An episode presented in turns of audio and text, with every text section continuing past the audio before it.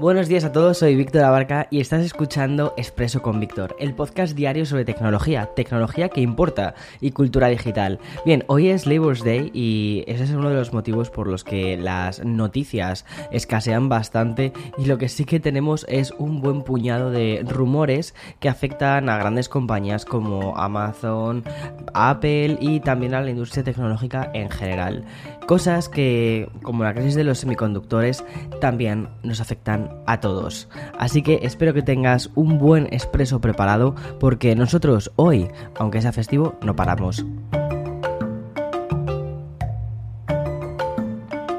Vale, uno de los temas más recurrentes que han aparecido a, lo largo de estos 107 episodios que llevamos ya de Expreso con Víctor, al menos de esta segunda temporada, que es una pasada, es la escasez de los componentes debido a la pandemia mundial del COVID.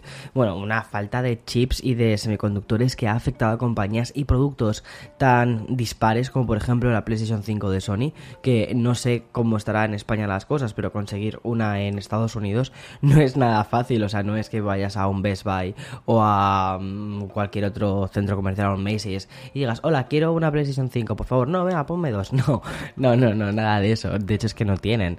Eh, bueno, que no tienen PlayStation 5, en muchísimos sitios tampoco tienen tarjetas gráficas y es que nadie se está salvando de esto, ni siquiera, por ejemplo, la industria del automóvil, con una reducción de la producción de vehículos, entre otras cosas, porque esta crisis, esta mm, crisis de escasez de semiconductores que se inició en 2020, ha perdurado durante todo el año 2020 y podría además seguir afectando a la industria tech hasta el 2023. Según he podido leer en Bloomberg, Toshiba ya habría informado que la escasez de materiales unida a la alta demanda que tienen todas las compañías llegará como mínimo a septiembre del 2022 e incluso en algunos casos es posible que algunos clientes no reciban servicios completos hasta el 2023. El problema también deriva en el número de empresas que están fabricando estos chips. Tal y como informa el Wall Street Journal, las funciones son bastante caras de instalar, haciendo que los pedidos precisen de bastante tiempo de anticipación.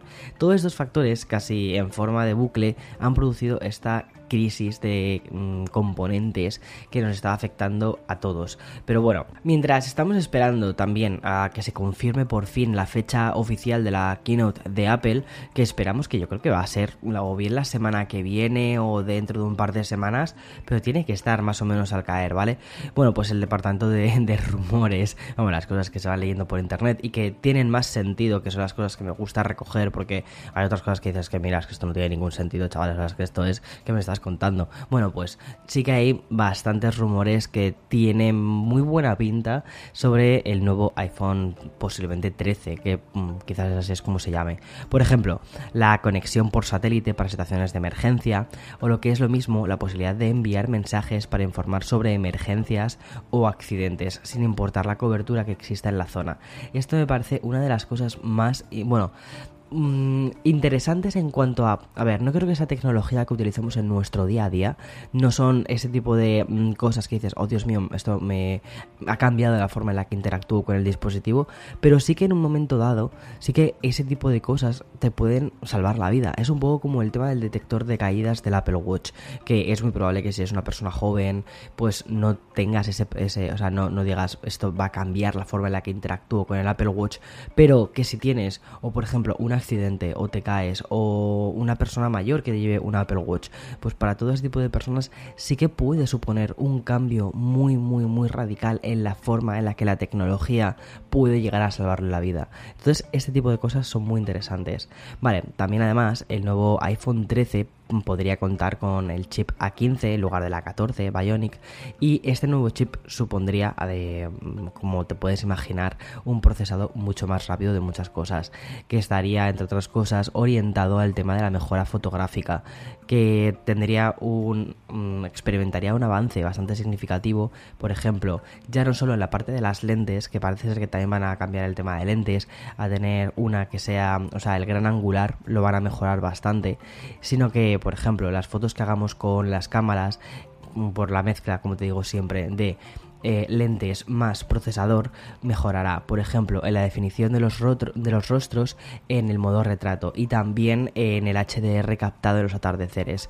Esto, pues bueno, pues son cosas que irán mejorando, irán ahí poco a poco, como quien dice, quitándole un poco de espacio a las DSLRs, cogiendo ese espacio quizás a cámaras, más que DSLRs, a cámaras compactas eh, de gama alta que tenemos ahora. Porque las DSLRs es verdad que tienen, eh, tienen sensores muy grandes y competir con sensores tan grandes como, como los que nos encontramos actualmente, pues oye, es difícil. Vale, voy a hacer una pequeña pausa y después voy a hablarte de los planes de Amazon para seguir conquistando nuestros hogares.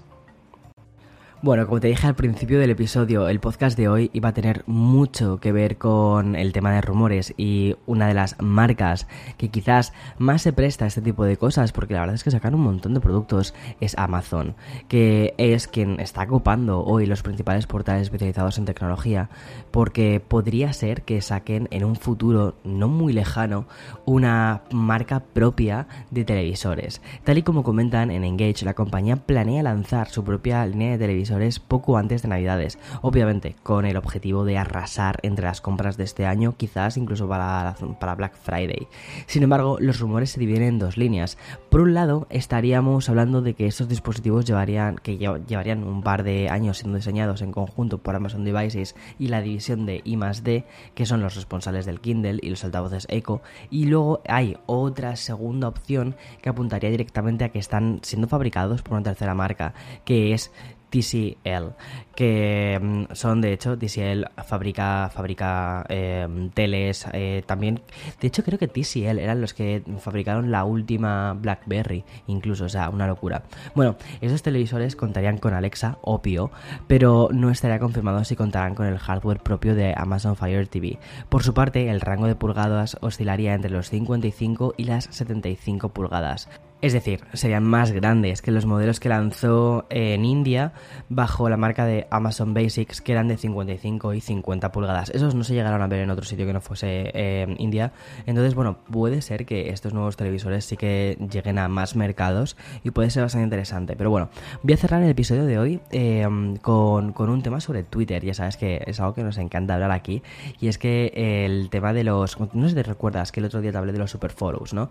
La opción que estaba dando Twitter a determinados creadores, periodistas, eh, bueno, creadores en general, eh, para poder rentabilizar, monetizar eh, lo que estaban haciendo dentro de la plataforma. Por ejemplo, sus hilos súper grandes y todo esto. Es una forma como de pagar a los creadores. Es decir, vale, yo sigo a una persona porque me encanta su información, pues quiero pagarle 3 euros al mes, 5 euros al mes, 10 euros al mes. Esos eran creo como los tres tiers que, que tienen estos creadores.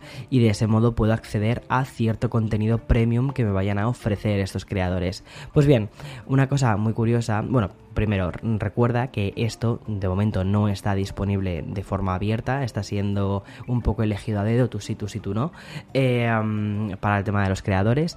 Y una cosa que señalan eh, desde The Verge es que estas suscripciones están siendo un poco raras, ya que se están haciendo de manera individual dentro de la aplicación de la App Store. Esto podría suponer un problema bastante grande a la larga, ya que Apple solo permite que cada desarrollador exponga 10.000 productos a la venta.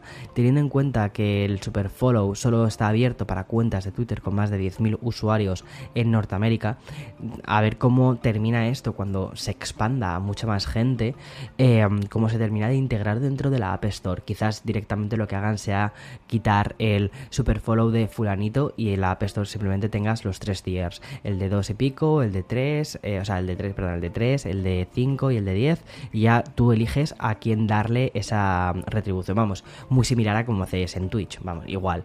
Pero de momento imagino que todo esto está en una cosa de pruebas, es como algo pequeñito, súper controlable, y dirán, pues tampoco nos tenemos por qué estar eh, volviendo locos con esto. Pero bueno, aquí concluimos las noticias del día. Espero que tengas una feliz, feliz semana. Ya nos estamos metiendo peligrosamente en septiembre bueno, peligrosamente y con muchas ganas de meternos en septiembre y con todas las novedades que nos trae. Por cierto, por cierto, ayer subí el vídeo del Galaxy Z Fold, ¿vale? Eh, me ha gustado mucho el dispositivo, tengo que decir, me ha encantado el, el dispositivo. Así que échale un ojo a la review que publiqué. Y no publiqué el podcast de Café con Víctor, pero hoy, hoy fijo que lo grabo. Chao, chao.